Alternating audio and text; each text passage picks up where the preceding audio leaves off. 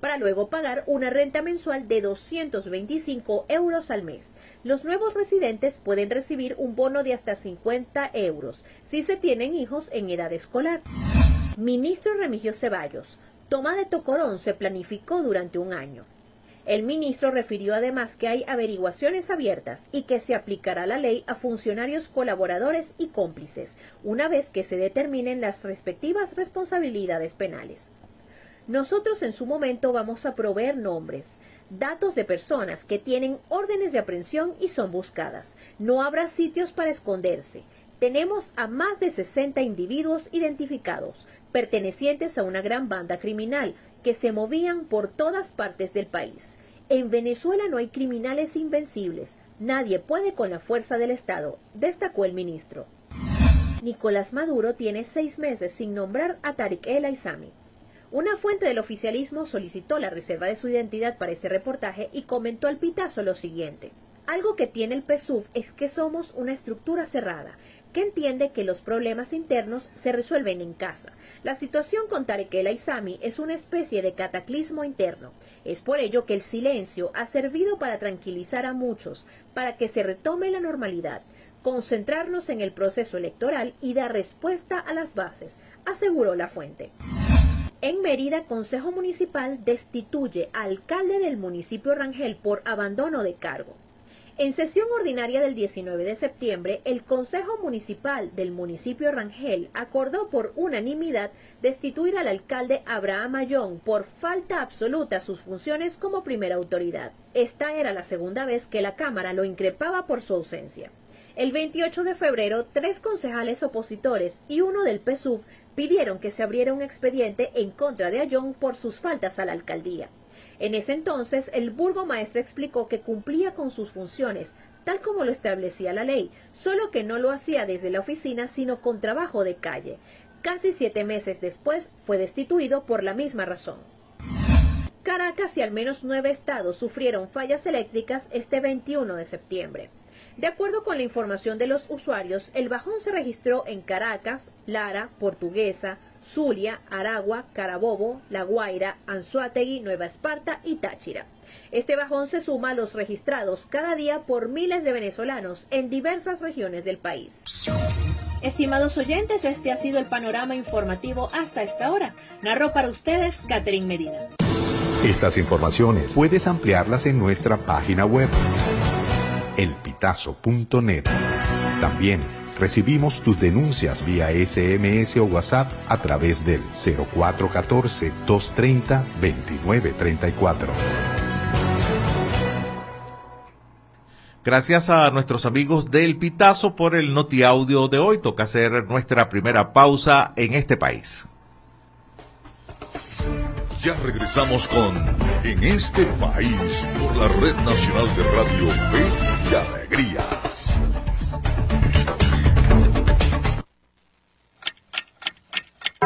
Una de la tarde y 16 minutos. Sube el volumen a tu fe, con alegría.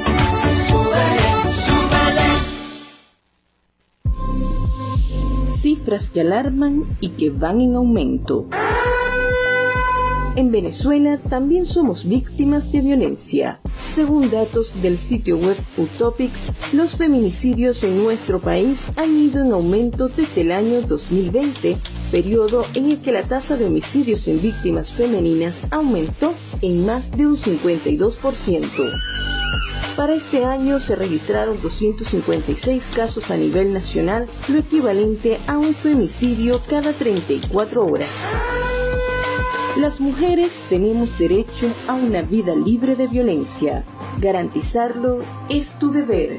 Cifras que alarman y que van en aumento.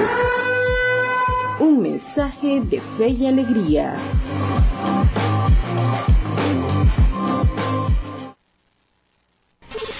Nuestra misión es mantenerte informado.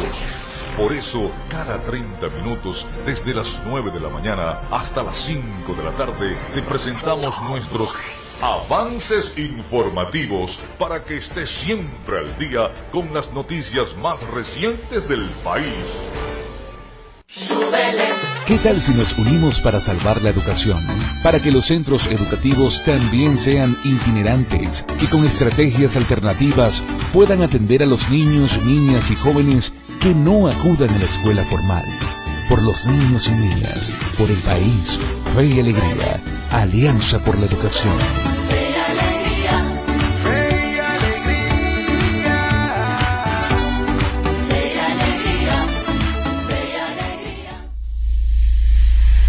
Descárgate nuestra aplicación Radio Fe y Alegría Noticias, disponible para iPhone y Android. Seguimos con En este país por la Red Nacional de Radio Fe y Alegría.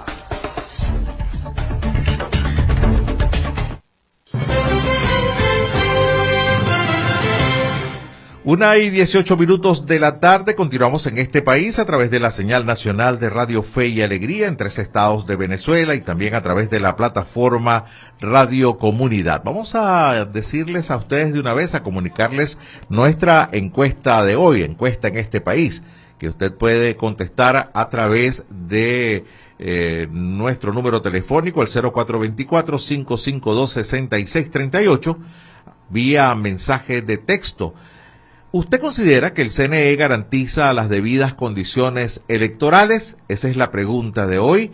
Tenemos cuatro opciones para que usted escoja. ¿Usted considera que el, CNE, que el CNE garantiza las debidas condiciones electorales?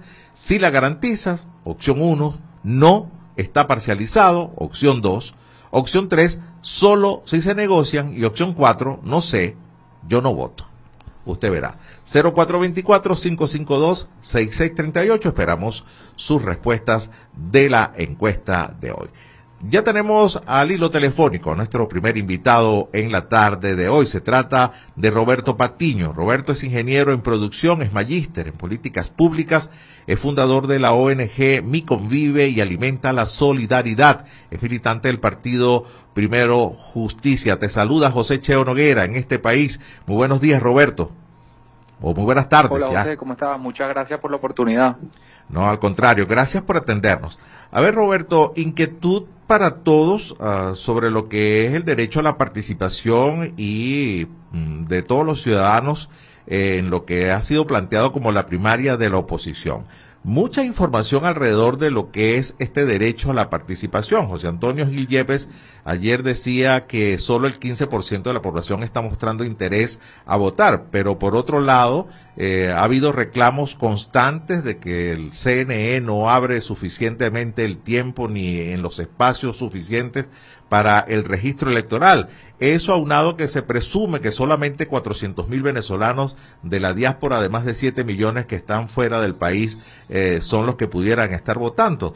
A ver, ¿cuál es tu opinión sobre este derecho a la participación en la primaria ah, con este panorama?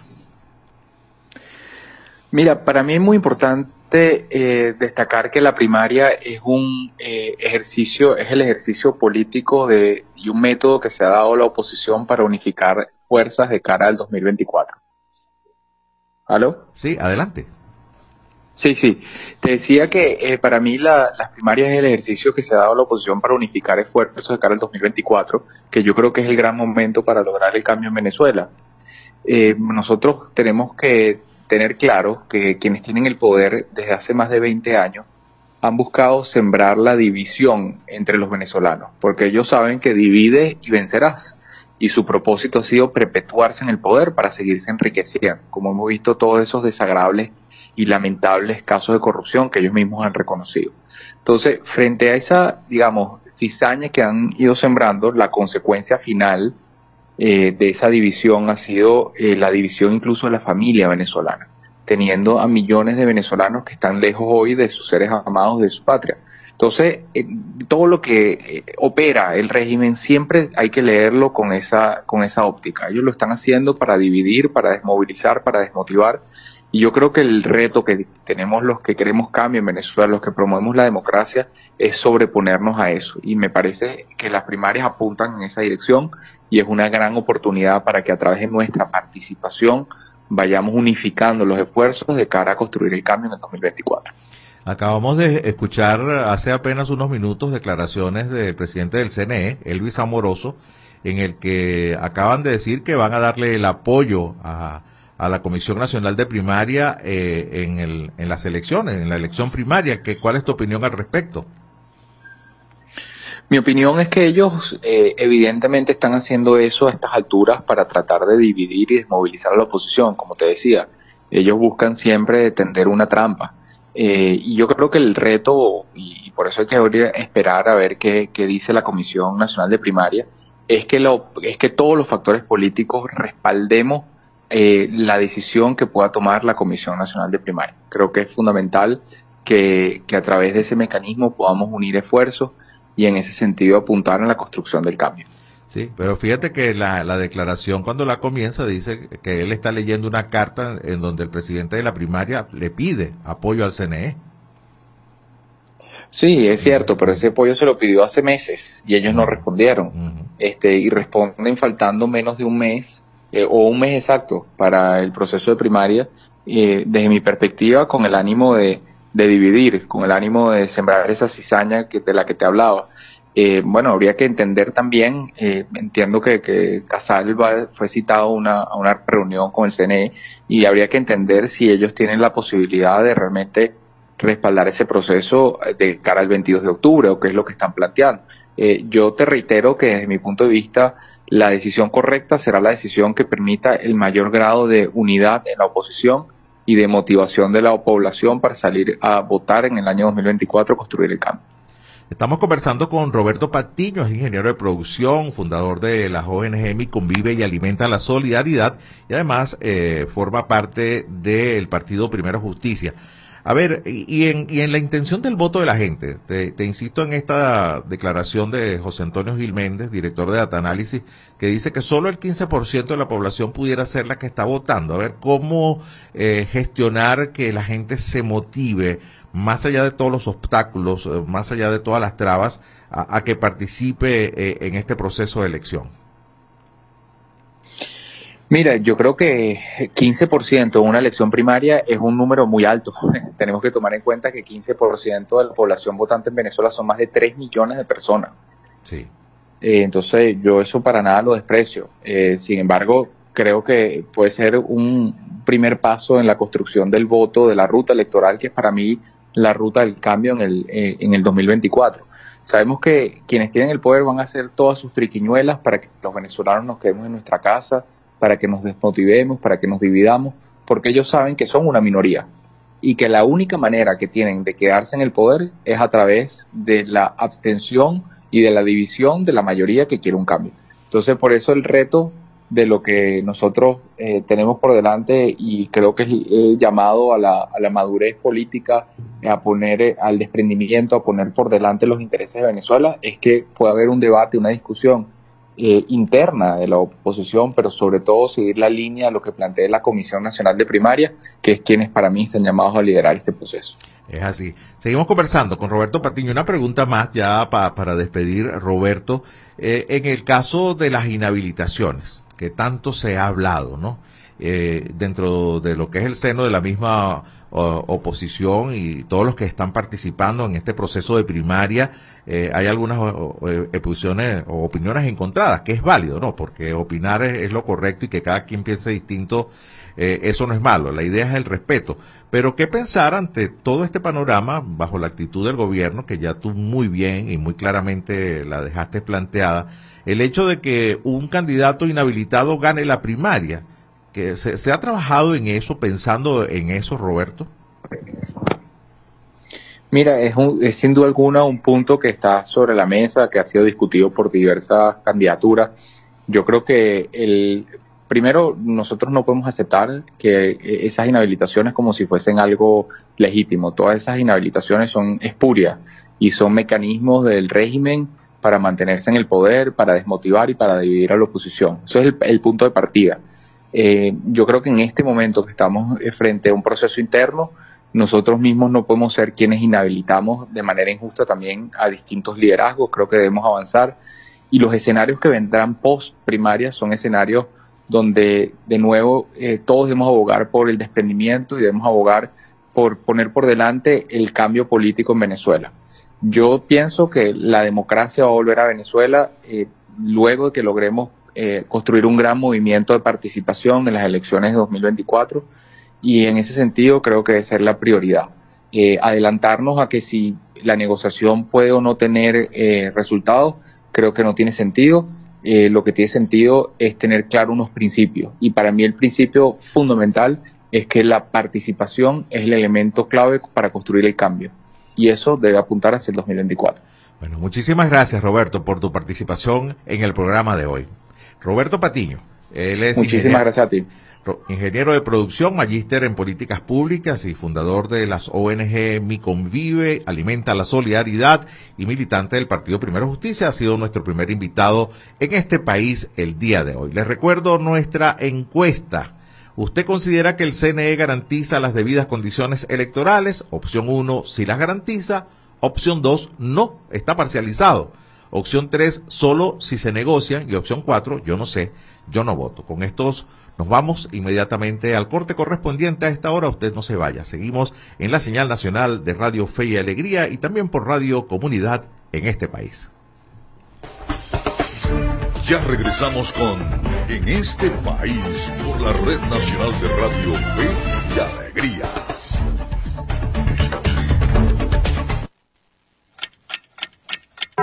Una de la tarde y 29 minutos. Sube el volumen a tu fe, con alegría. Súbele, súbele. Somos Radio Fe y Alegría Noticias.com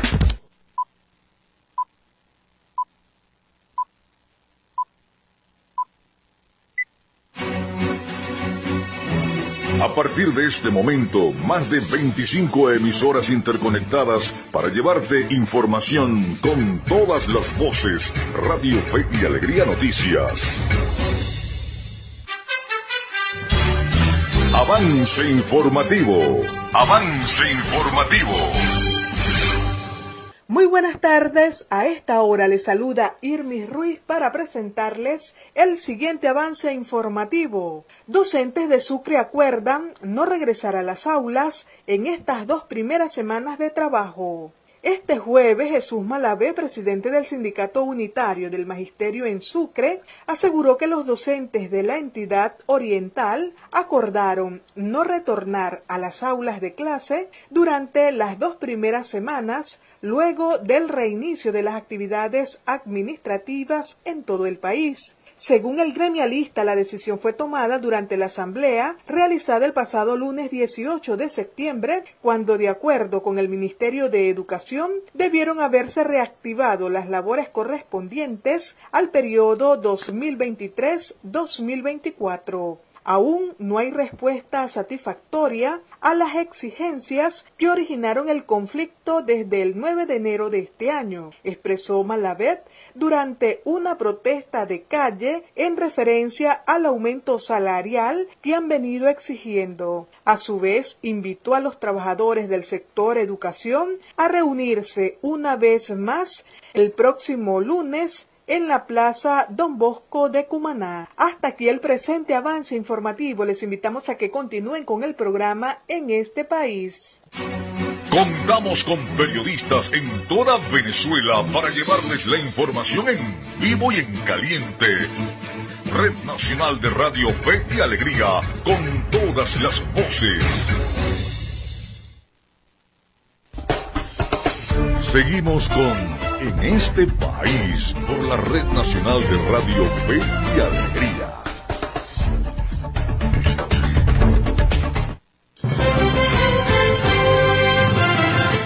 Es la una treinta y dos minutos de la tarde. Seguimos en este país, edición correspondiente al viernes 22 de septiembre de 2023. Toca colocar nuestro primer micro. Estos son nuevos. Se trata de Venezuela Electoral. Lo escuchamos.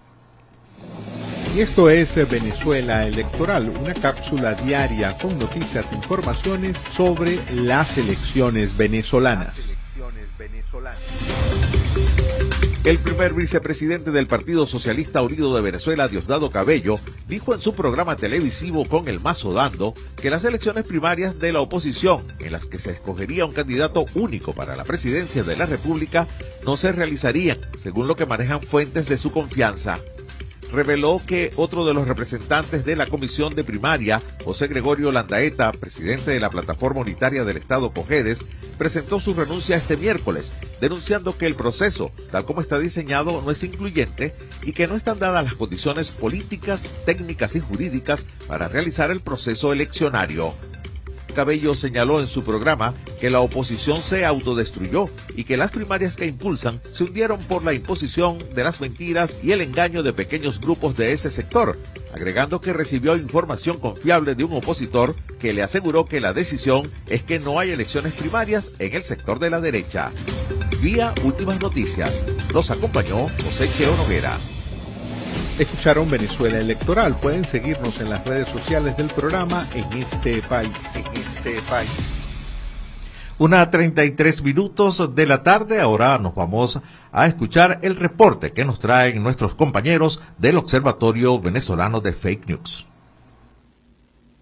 Hola, soy Luinerma Márquez, miembro del Observatorio Venezolano de Fake News en el estado Lara y reporto para en este país en medio del contexto de la fuerte crisis en el área eléctrica que arropa Venezuela, corrió con fuerza a mediados de septiembre una imagen compartida entre usuarios de la plataforma de mensajería instantánea de WhatsApp, acompañada con la fotografía del vicepresidente de Brasil, Geraldo Almi en la que supuestamente el funcionario agradece al gobierno venezolano por el suministro de energía eléctrica a gran parte de su país.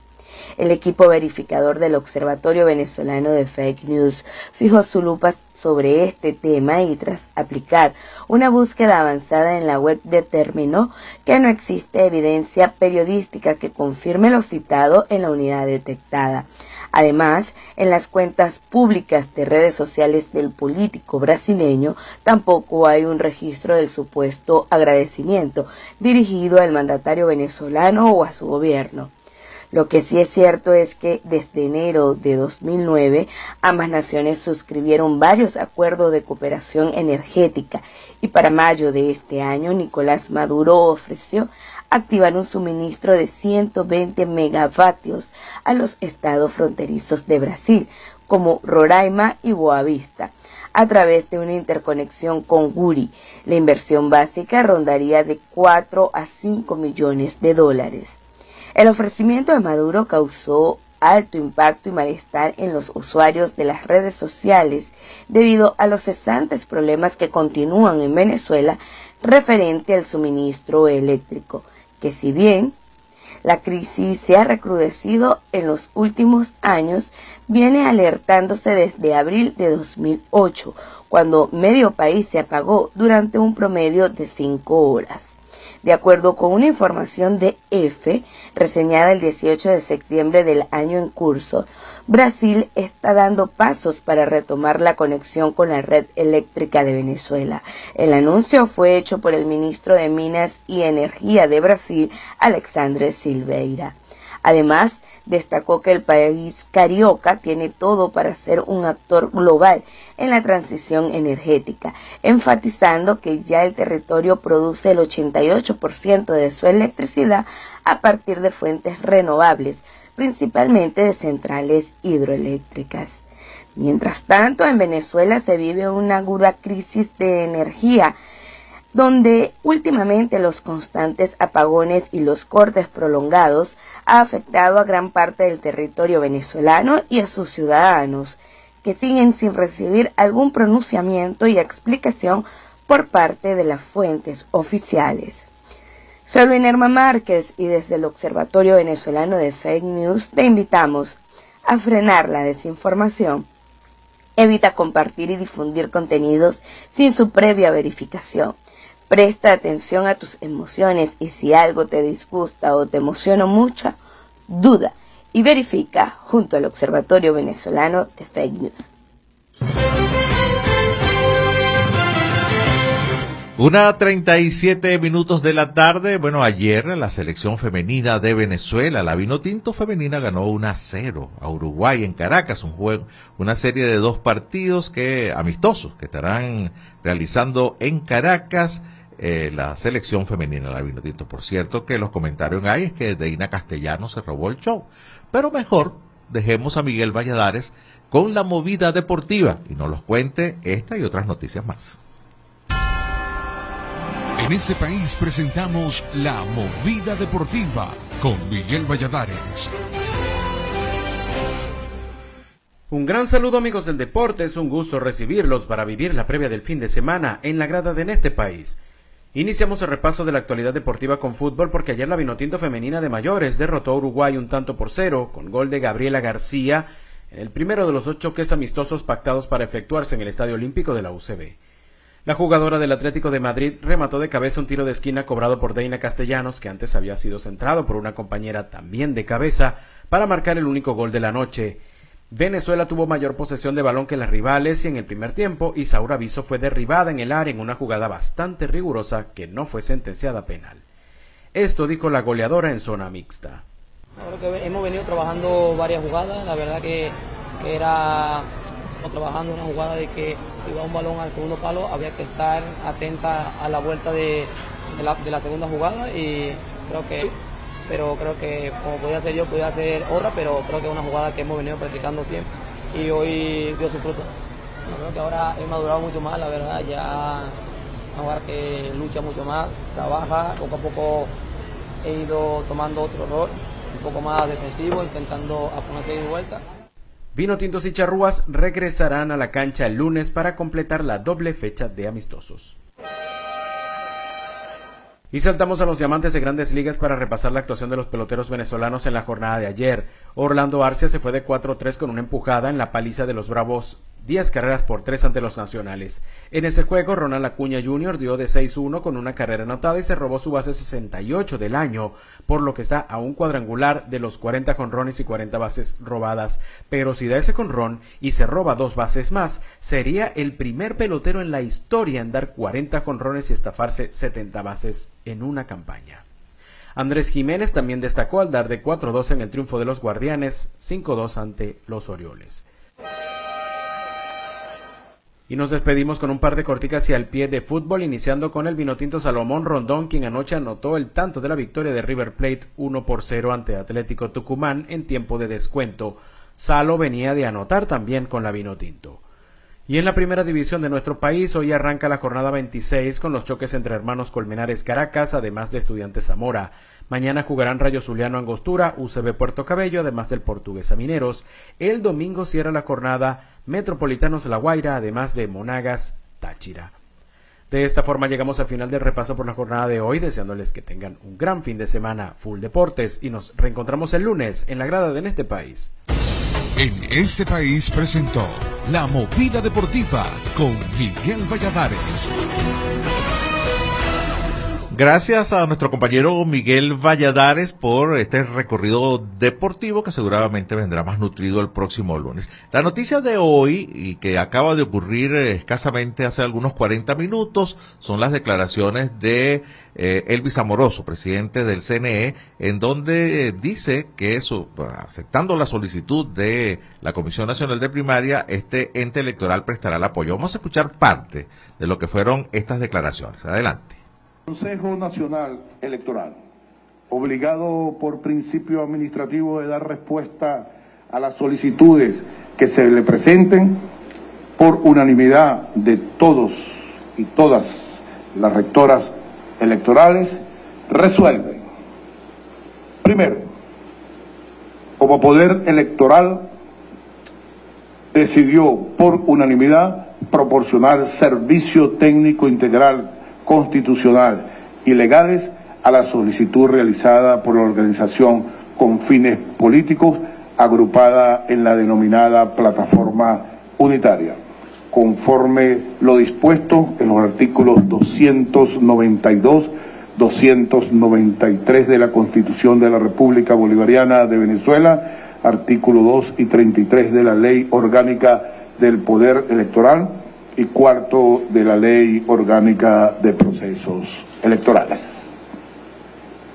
Segundo, convocar al ciudadano Jesús María Casal, presidente de la Comisión Nacional de Primarias, designado por la plataforma unitaria, a la sede del Consejo Nacional Electoral para reunión técnica con las rectoras y los rectores electorales.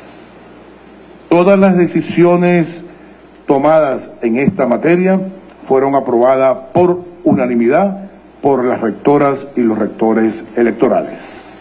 Bueno, escuchamos a Elvis Amoroso en parte de lo que fueron unas muy breves declaraciones en la que el CNE anuncia el apoyo al proceso de la elección primaria que se va a estar realizando el próximo 22 de octubre y el llamado que harán el presidente de la Comisión Nacional de Primaria, Jesús Casal, para pues hablar de cómo poner en orden y cómo recibir la ayuda del CNE para este proceso de elección en la oposición. Vamos a despedir este segmento escuchando el micro de Medianálisis Informa. Les eh, presentamos Medianálisis Informa, noticias locales y regionales sobre democracia y ciudadanía. Democracia y ciudadanía.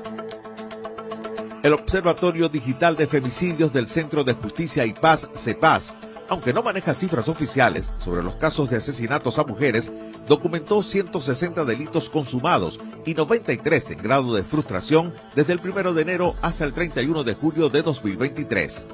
Otro dato de este balance revela que 55 niñas, niñas y adolescentes quedaron huérfanos por el femicidio de sus madres.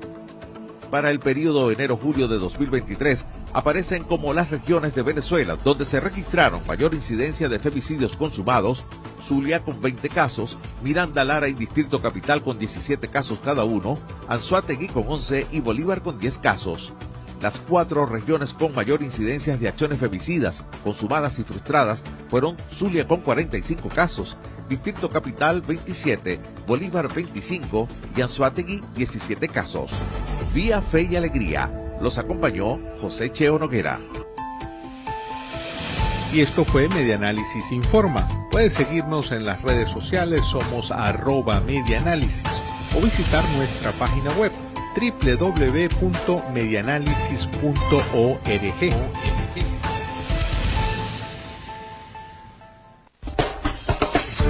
Ya regresamos con En este país por la Red Nacional de Radio Fe y Alegría.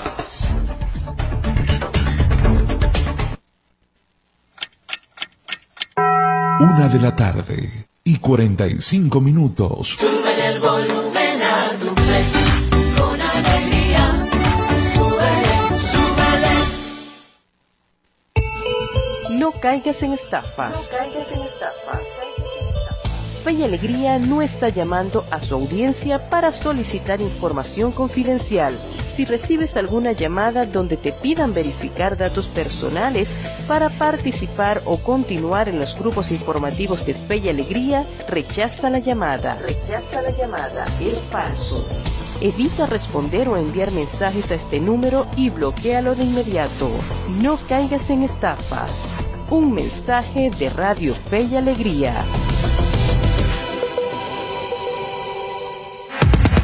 Descárgate nuestra aplicación Radio Fe y Alegría Noticias, disponible para iPhone y Android.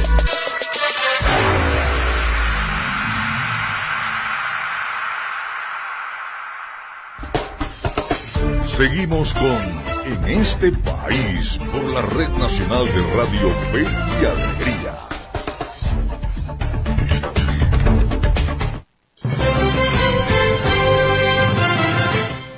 Una de la tarde, 46 minutos en este país. Estamos en señal nacional de Radio Fe y Alegría en 13 estados de Venezuela y también por la plataforma radiocomunidad.com. En este momento estoy en contacto vía telefónica con Dainú Acosta. Él es comunicador social, es productor y locutor, director y productor de el documental Maracaibo Mía. Buenas tardes, Dainú, te saludo desde los estudios de En este país. Buenas tardes, Andrés. Gusto saludarte. Gracias. Bueno, soy José Cheo Noguera. Hoy no está Andrés, pero con muchísimo gusto igual te atendemos, Dainú. eh, placer que estás acá con nosotros. A ver, estoy leyendo acá eh, en alguna reseña de tantas que han salido, bueno, que el próximo 27 de septiembre será el estreno de este documental. A ver, en el que quieres mostrar a Maracaibo, eh, a este Maracaibo que creció, que la convirtió en la segunda ciudad del país. A ver, quienes, si podemos hablar de especialistas, de quienes han aportado la ciudadanidad y los maravinos son ustedes. Así que, ¿qué nos quieres mostrar eh, en este documental, Dainú? Está dividido en tres partes, básicamente. En la primera parte tenemos cómo llegamos a ser una ciudad moderna, básicamente desde el desarrollo de la ciudad como puerto, luego desde el punto de vista petrolero. Es inevitable hacer una mirada a la realidad que tenemos actualmente, eh, esta realidad de contraste, para la reflexión. Pero no nos quedamos allí y entonces queremos cerrar con la esperanza racional lo cual es una característica muy humana. No la esperanza desde el punto de vista de vamos a esperar que la situación cambie, algún día esto pasará, no, sino qué podemos hacer con lo que somos y tenemos. Y a partir de allí, nosotros mismos poder crear una, una región nuevamente próspera. Claro. Bueno, para terminar de presentarlo, eh, Dainú Acosta, que es nuestro invitado, tiene 18 años de experiencia como profesor universitario en Urbe, en la Universidad Rafael Bello Sacín, y también en la UNICA, la Universidad Católica Cecilio Acosta, en el área de comunicación social. Es productor audiovisual y también es locutor tres años de producción, Dainud, para, e, para este documental. Eh, ¿Qué aspectos importantes o anécdotas pudiéramos contar en estos tres años de producción? Uno de los aspectos que siempre mm, llamaba la atención es que en algún momento yo podía estar por la ciudad y me paraba a hacer alguna toma, eh, alguna fotografía y algunas personas mm, cercanas no entendían que por qué yo tenía que hacer eso y por qué algunos incluso llegaban a decir por qué perdía el tiempo en eso. Eh, no entendían el tipo de trabajo que se estaba haciendo hasta que ya lo vieron armado, hasta que ya lo vieron montado. Y el otro detalle es que uno no, no estaba ajeno a las vicisitudes que podían pasar aquí en la ciudad, que también hicieron de que este trabajo, eh, de alguna manera, pudiera ser un poco más extenso el tiempo de lo que nosotros habíamos pensado. Claro, eh, dentro de la perspectiva que ha sido tu trabajo, eh, ¿tú has sentido que, el Maravino en especial está viendo la ciudad diferente a, esta ciudad que tú quieres mostrar en el documental?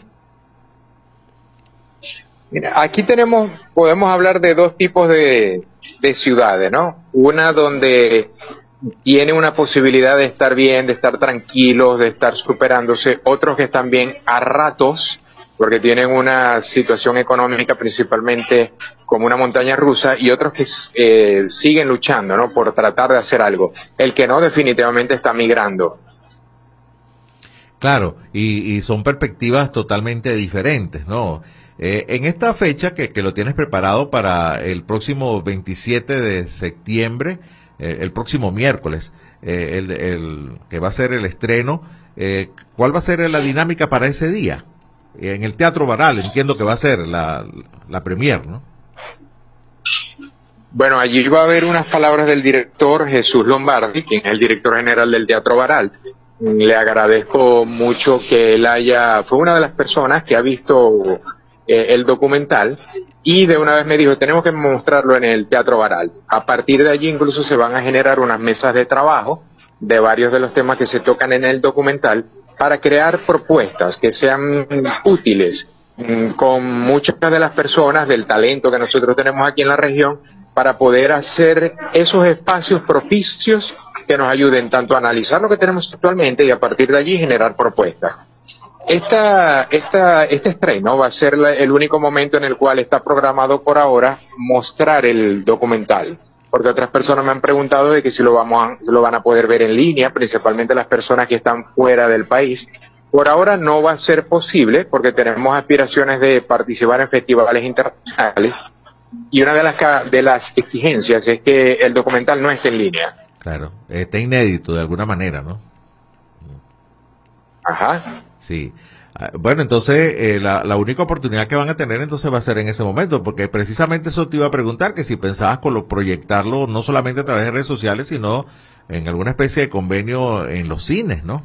Pero bueno, ya, ya nos contestaste, ¿no? Y la idea es presentarlo entonces en, Bueno, en- eso. en- Dígame, te escucho.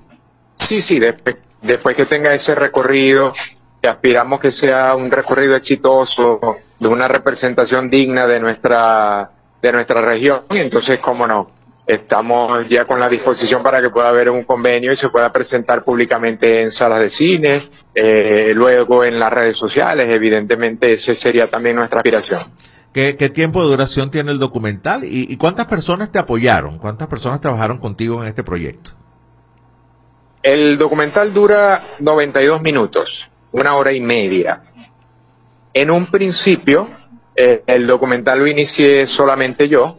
Eh, estamos hablando de que yo inicié 2020, época de pandemia. Mucha gente estaba preocupada, cada quien su- sumido en, su, en sus asuntos y no conseguía eh, quien apoyara eh, desde el punto de vista de la producción el documental. Entonces, bueno, yo dije, con los equipos que yo tengo, vamos a iniciar la, la grabación. Luego aprendí a hacer la edición y yo mismo edité el documental. Y ya más adelante, más o menos para dos- finales de 2021, pude tener ya el apoyo de algunas personas. Ya aparece allí Daniela Minorta, que es mi socia en el documental. Ella estaba fuera del país y cuando llegó se unió al equipo. Eh, Ali Roca, Lina Dupuy, Gaudi Márquez, eh, Taise Surum y mm, Astolfo Daniel Romero son parte importante. Y el rector Ángel Lombardi, que fue asesor en el tema de la asesoría del contenido histórico, la grabación de estudio, Luis Cabrita, Cheuskategui, Dirimo Borges, les agradezco mucho ya el, el apoyo posterior que hicieron para que este trabajo tenga ya una, una estética adecuada para poder ser presentado. Claro, está muy bien. Bueno, gracias, Dainu. Te agradezco mucho eh, este contacto. Te felicito por el esfuerzo. Eh, los zulianos nos tienen acostumbrados a todos los venezolanos en todo el país de demostrar con mucho fervor, con, con mucho orgullo a, su tierra, a Maracaibo. Y bueno, creo que este documental pues va a, a presentar eso y, y la posibilidad que creo que es lo que veo en esta tercera parte de que se establezca eh, algún debate, algún diálogo para, para tener la Maracaibo que todos desean, ¿no? Que todos los maravinos y que todos los zulianos desean. Sí, básicamente eso es lo que nos motiva también, que el documental sea un punto de encuentro, también un punto de motivación para la reflexión, que no quede solamente en un espacio eh, para ver un contenido, del cual puedo asegurar que para nada eh, se van a aburrir. El documental tiene unos matices, unos aportes desde el punto de vista visual y auditivo que les va a permitir a las personas, que es lo que hemos podido apreciar, ¿no? Con los grupos pequeños que han visto el documental en un principio, que mantienen la atención de principio a fin. Entonces, bueno, estamos muy entusiasmados con este estreno y sobre todo con lo que se puede generar a partir de allí. Bueno, perfecto. Dainú Álvarez, productor de este documental Maracaibo Mía, se estrena, bueno, solamente allá en Maracaibo, en el Teatro Baral, el próximo miércoles 27 de septiembre a las 4 de la tarde y esperamos pues en el resto del país poderlo ver en alguna oportunidad o cuando ya lo coloquen en diversas plataformas digitales. Así que tengas una feliz tarde. Gracias por este contacto. Gracias a ustedes por el interés, por el tiempo, el apoyo y cómo no, esperamos que pronto lo puedan ver también. Muchas gracias. Maracaibo Mía, así se llama, como eso pues, se parece a una gaita, ¿no? Maracaibo Mía. O se escucha en una canción de Lavillos Caracas hoy. Maracaibo, Maracaibo Mía. ¿Lo recuerdas? Bueno. Nos toca ya casi despedir, pero quiero hacer eh, la lectura de algunos uh, titulares. La vicepresidenta Delcy Rodríguez se reunió con los gobernadores precisamente del Zulia, Barinas y Cojedes el día de ayer. Lideró este encuentro de trabajo con Manuel Rosales, Sergio Garrido y Alberto Galíndez. Esto lo trae últimas noticias. En este encuentro que se realizó en el Ministerio de Economía, Finanzas y Comercio Exterior, las autoridades revisaron estrategias para la resolución de problemas en las entidades y municipios correspondientes, reseñó la nota de prensa de la vicepresidencia de la República. A ver, eh, tengo por acá otra información, eh, bueno, precisamente el documental este Maracaibo Mía, ¿no? Que estaba viendo un poco antes de hablar y bueno, Dainúa Costa es una persona con muchísima experiencia, además trabaja en dos universidades muy reconocidas del estado Zulia, como es la Rafael Belloso Chacín, que es Urbe, y la Universidad Católica Andrés Bello. Por otra parte, recuerdo que hay prohibición. El Instituto Nacional de Espacios Acuáticos restringió el tráfico marítimo hasta mañana a las 6 de la tarde. Eh, el motivo es que se van a estar realizando algunas prácticas militares. Por lo tanto, pues sabrá usted que no va a poder acudir a ninguna isla ni a ningún callo. No, no hay zarpe. Eh, también eh, eh, Mundo UR nos, este, nos trae este titular. Fede Cámaras pide que el sector público y el privado le presten atención a las exportaciones no petroleras. Luego de la gira internacional del presidente Maduro, se, que han venido anunciando varios convenios comerciales, bueno, 30 empresas venezolanas podrían estar participando en la exportación internacional hacia China. Y bueno, acá se ha hablado mucho del café, entre otros de los productos que pudieran estar saliendo de acá. Por cierto que sale frijol chino, ese que viene en las famosas bolsas del CLAP, eso se está exportando para China. Eh, aquí es un producto que poco aprecia la mayoría de las personas cuando viene en esa famosa bolsa. Pero bueno, parece que los chinos sí y se está exportando este producto desde Venezuela, así como aguacate, entre otras cosas. Se está exportando para Colombia y para otros países. Así que interesante el panorama del país. Toca despedir. Llegamos al final de esta edición correspondiente al 22 de septiembre de 2023. Les recuerdo nuestra invitación para la edición nocturna de En este país. Les voy a desear un feliz fin de semana. Les recuerdo que En este país es una producción nacional y que estamos al aire a través de la señal nacional de fe y alegría y esta edición eh, meridiana o de mediodía a través de radiocomunidad.com. Todo el equipo que encabeza en la producción y control técnico Francis Marloyo, en las redes sociales Andrea Valladares, en la subdirección de comunicaciones Alexander Medina, en la producción nacional Arturo Adames, la producción general de este espacio es de Andrés Cañizales, con la conducción de Andrés Miguel Valladares y hoy acompañándoles José Cheo Noguera junto a los periodistas, comunicadores y las emisoras de Radio Fe y Alegría bajo la dirección de Luis Sánchez. Tengan todos ustedes un muy feliz fin de semana. Los esperamos esta noche y en esta edición meridiana el próximo lunes. Este país, mi país, tu país. Así culmina por el día de hoy en este país, un programa conducido por Andrés Cañizales junto a Miguel Valladares, acompañados por los periodistas y comunicadores de Radio Fe y Alegría, Red Nacional. Hacemos periodismo comprometido con la democracia. Mi país, tu país. Dos de la tarde, en punto. Sube el volumen a tu fe, con alegría. Súbele, súbele. ¿Por qué es importante la educación? Una educación sana, incluyente y de calidad aumenta la productividad de las personas y, como consecuencia, el potencial de crecimiento económico de toda nación. La educación contribuye a la reducción de la desigualdad, reconociendo la importancia de los humanos en los procesos sociales y, a su vez, en la erradicación de la pobreza y el hambre, siendo un medio eficaz para adquirir habilidades productivas para el desarrollo de cualquier comunidad. La educación es un derecho y su cumplimiento una responsabilidad colectiva. Ahora que ya los conoces, defendamos juntos nuestros derechos. Un mensaje de fe y alegría.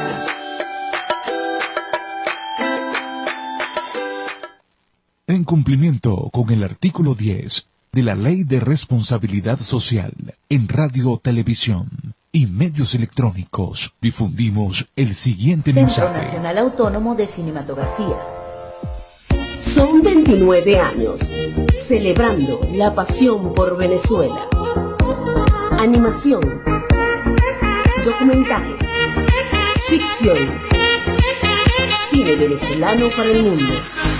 Vamos por más.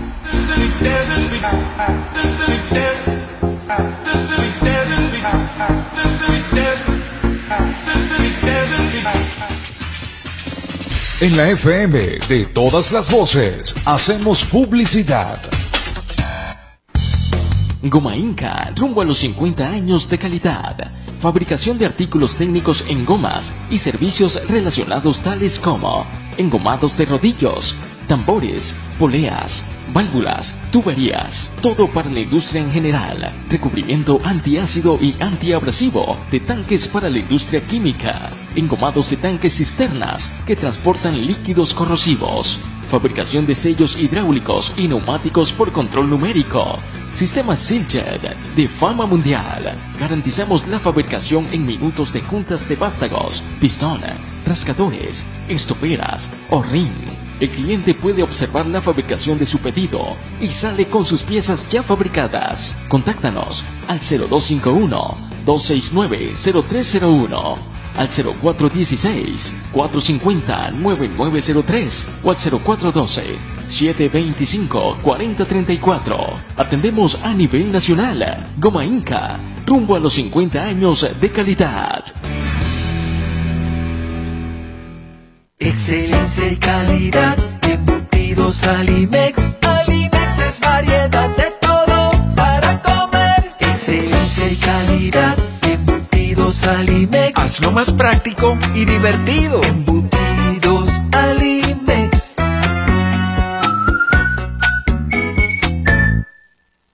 Fin de espacio publicitario.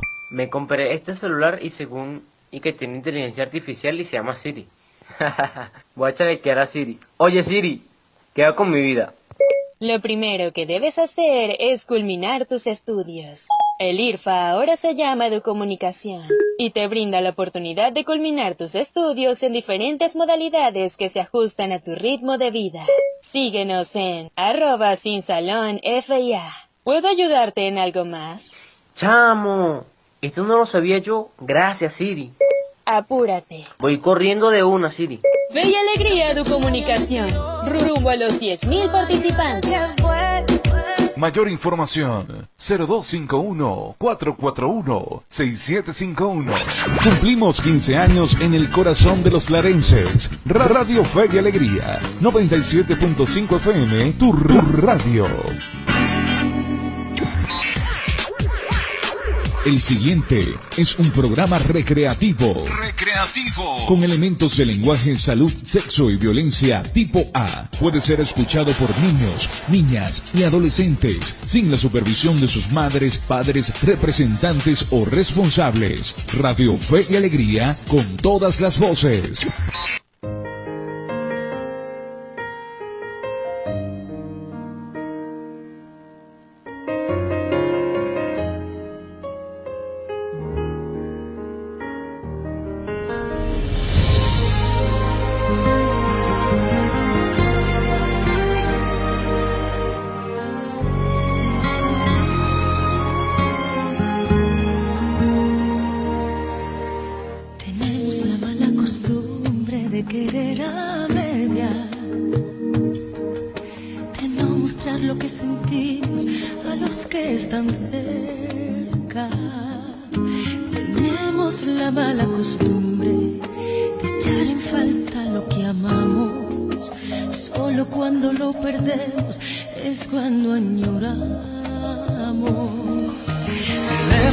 La mala costumbre de perder el tiempo buscando tantas metas falsas, tantos falsos sueños.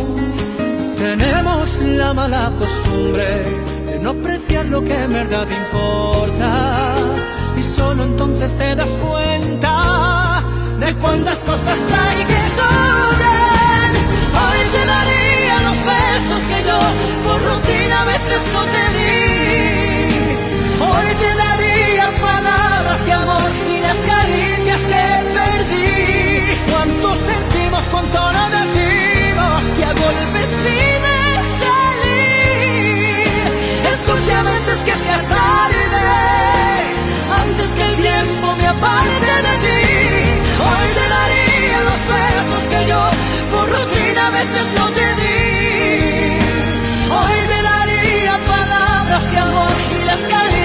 que perdí. Cuánto sentimos, cuánto no decimos, que a golpes pida salir. Escúchame antes que sea tarde, antes que el tiempo me aparte de ti.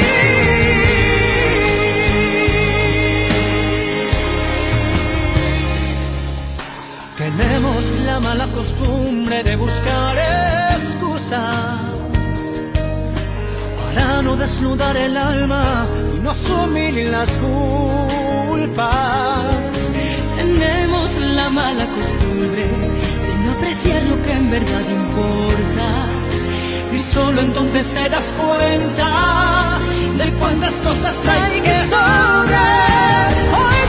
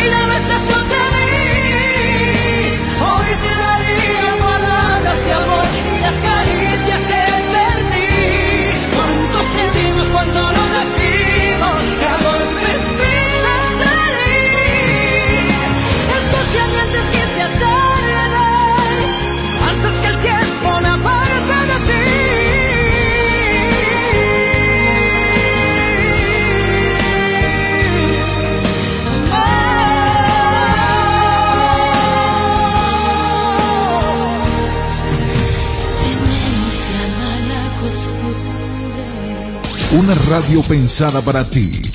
Radio Fe y Alegría, con, todas las voces. Dignidad. Hace referencia al valor inherente al ser humano por el simple hecho de ser.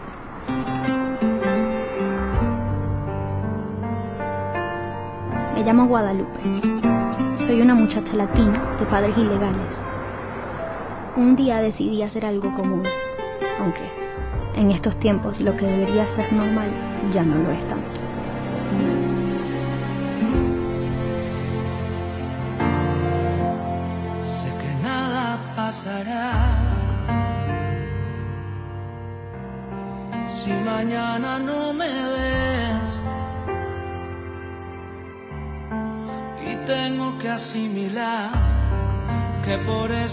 soñador, ya no tienes interés. Nunca fui tu prioridad, ni tu centro de atención. Y tengo que asimilar que si estuve ya no estoy.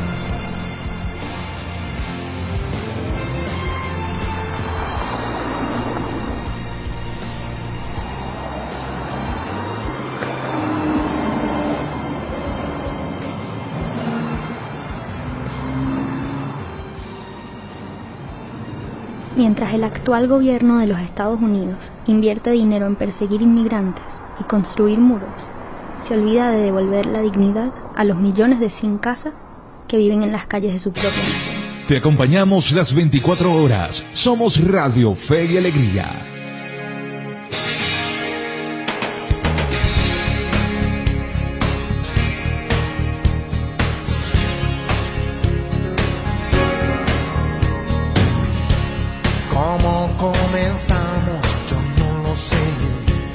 La historia que no tiene fin.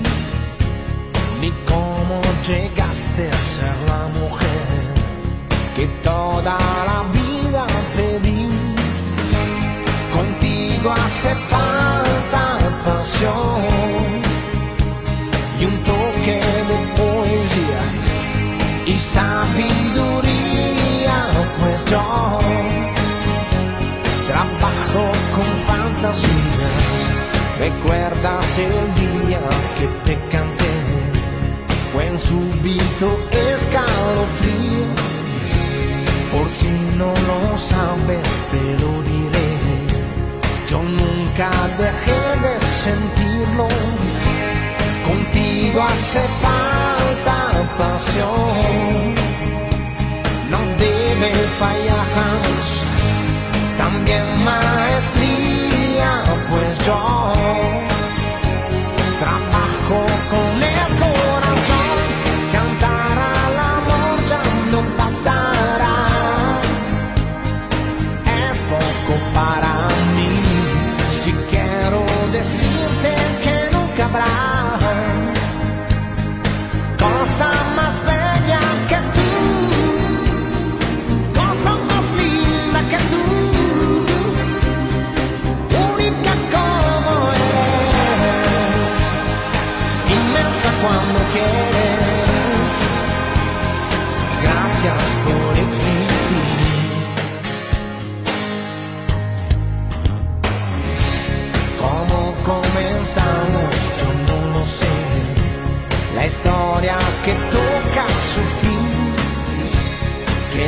Ese misterio que no se fue, lo llevo aquí dentro de mí.